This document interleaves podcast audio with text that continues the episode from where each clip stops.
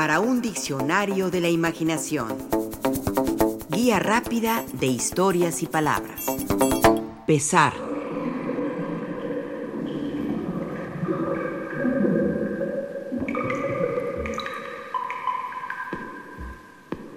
Si se es, tiene peso.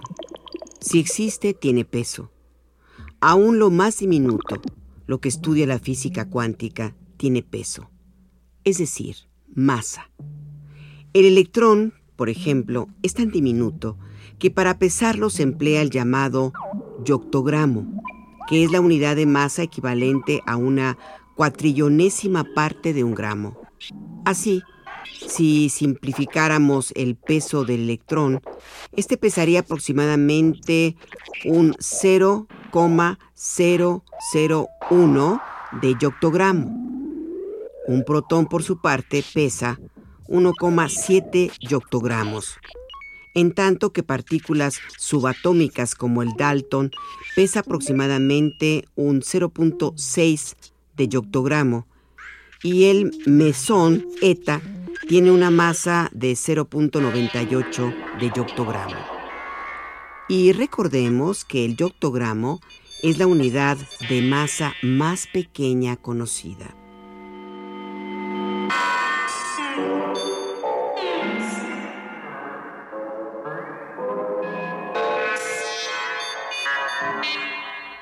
Hay otras medidas de peso para tasar lo diminuto. Tenemos el llamado septogramo, que es la unidad de masa equivalente a una milésima de la trillonésima parte de un gramo. Su símbolo es ZG. Sirve para medir partículas más grandes que las subatómicas, como las que forman coenzimas orgánicas y moléculas inorgánicas.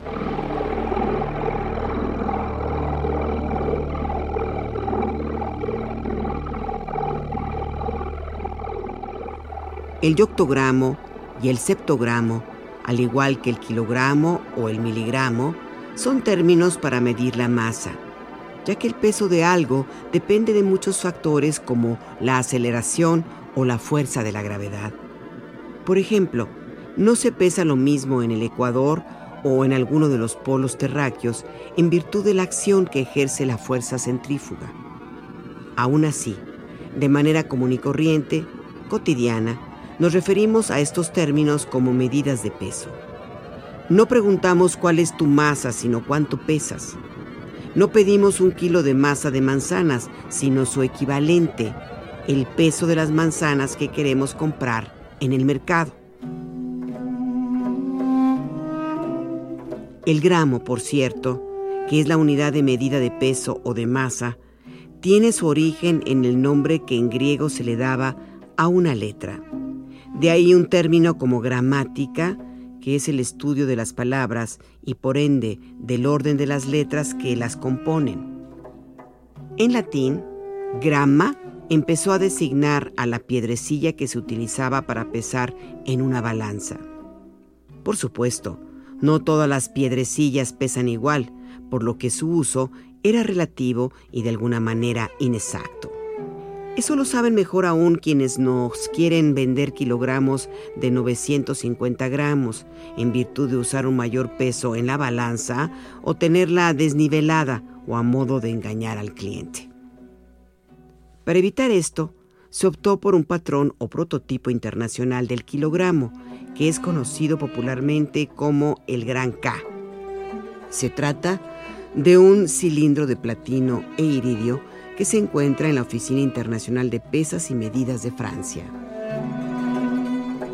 Este prototipo se usa desde 1889, pero al paso del tiempo se ha ido desgastando, por lo que pesa una minucia de menos. Pero una minucia es algo importante a la hora de contar con una medida de peso confiable. En la actualidad, por lo mismo, se emplean métodos más sofisticados, como la balanza de Watt, un instrumento que compara la potencia mecánica con la potencia electromagnética para obtener el peso de la masa. Por supuesto, estos aparatos se usan más para procesos científicos o industriales y no los tendrá el tendero de la esquina o nuestra marchante en el mercado. Todo se puede pesar, decíamos anteriormente. En algunos casos ese peso es metafórico, como en la historia de las ideas o en la índole de nuestras emociones. El feminismo tiene un peso importante en la sociedad, al igual que sentirnos tristes, nos pesa. Por eso podemos sentirnos con un gran peso en el alma o en el corazón, esos pesares propios de la vida cuando no es tan buena o bella como quisiéramos y ocurren desgracias, rompimientos sentimentales o muertes que nos pesan.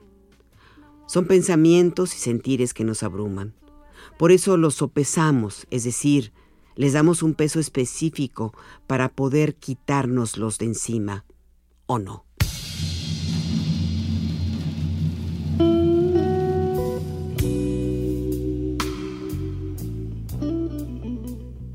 Si todo se puede pesar, ¿El alma tiene peso?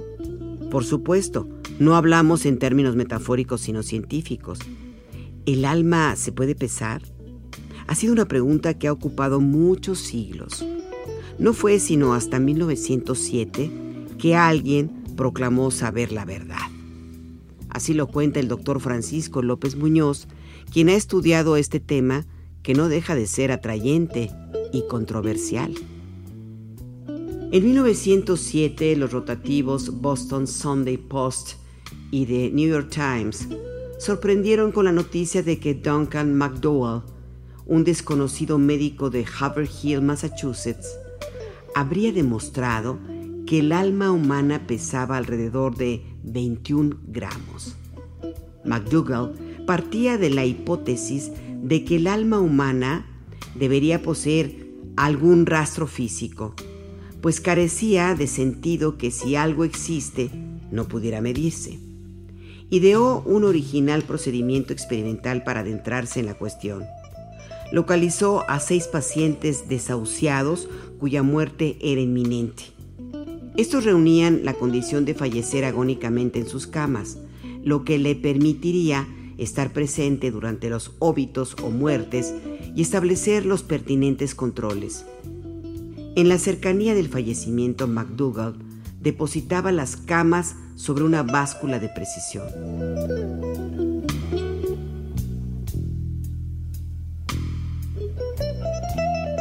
Por supuesto, aunque McDougall proclamó su descubrimiento y afirmó que el alma humana pesaba 21 gramos, una creencia que aún en la actualidad tiene su peso, nunca pudo demostrarlo con la veracidad. Intentó emplear perros, a los que envenenaba para matarlos y cuando los pesó antes y después de su fallecimiento no hubo una variación en cuanto al peso. Su conclusión fue que de esa manera comprobaba que los animales no poseen alma, solo los humanos.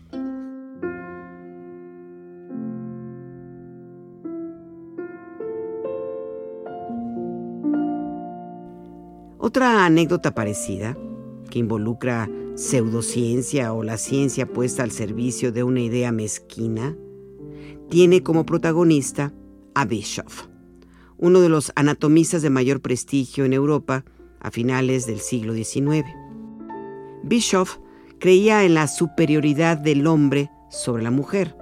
Para comprobarlo, estudió los cerebros de varios cadáveres y aseguró que el peso medio del cerebro de un hombre era de 1.350 gramos, mientras que el promedio para las mujeres era de 1.250 gramos.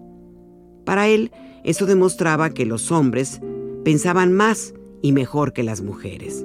Cuando murió pidió que su cerebro fuera estudiado y se comprobó que pesaba 1.245 gramos, es decir, 5 gramos menos que el de las mujeres.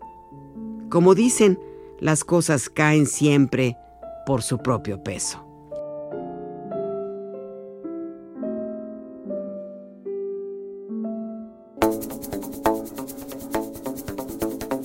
Participamos en este programa Juan Ramírez, Rafael Méndez, María Eugenia Pulido, Mauricio Carrera y Pilar Muñoz.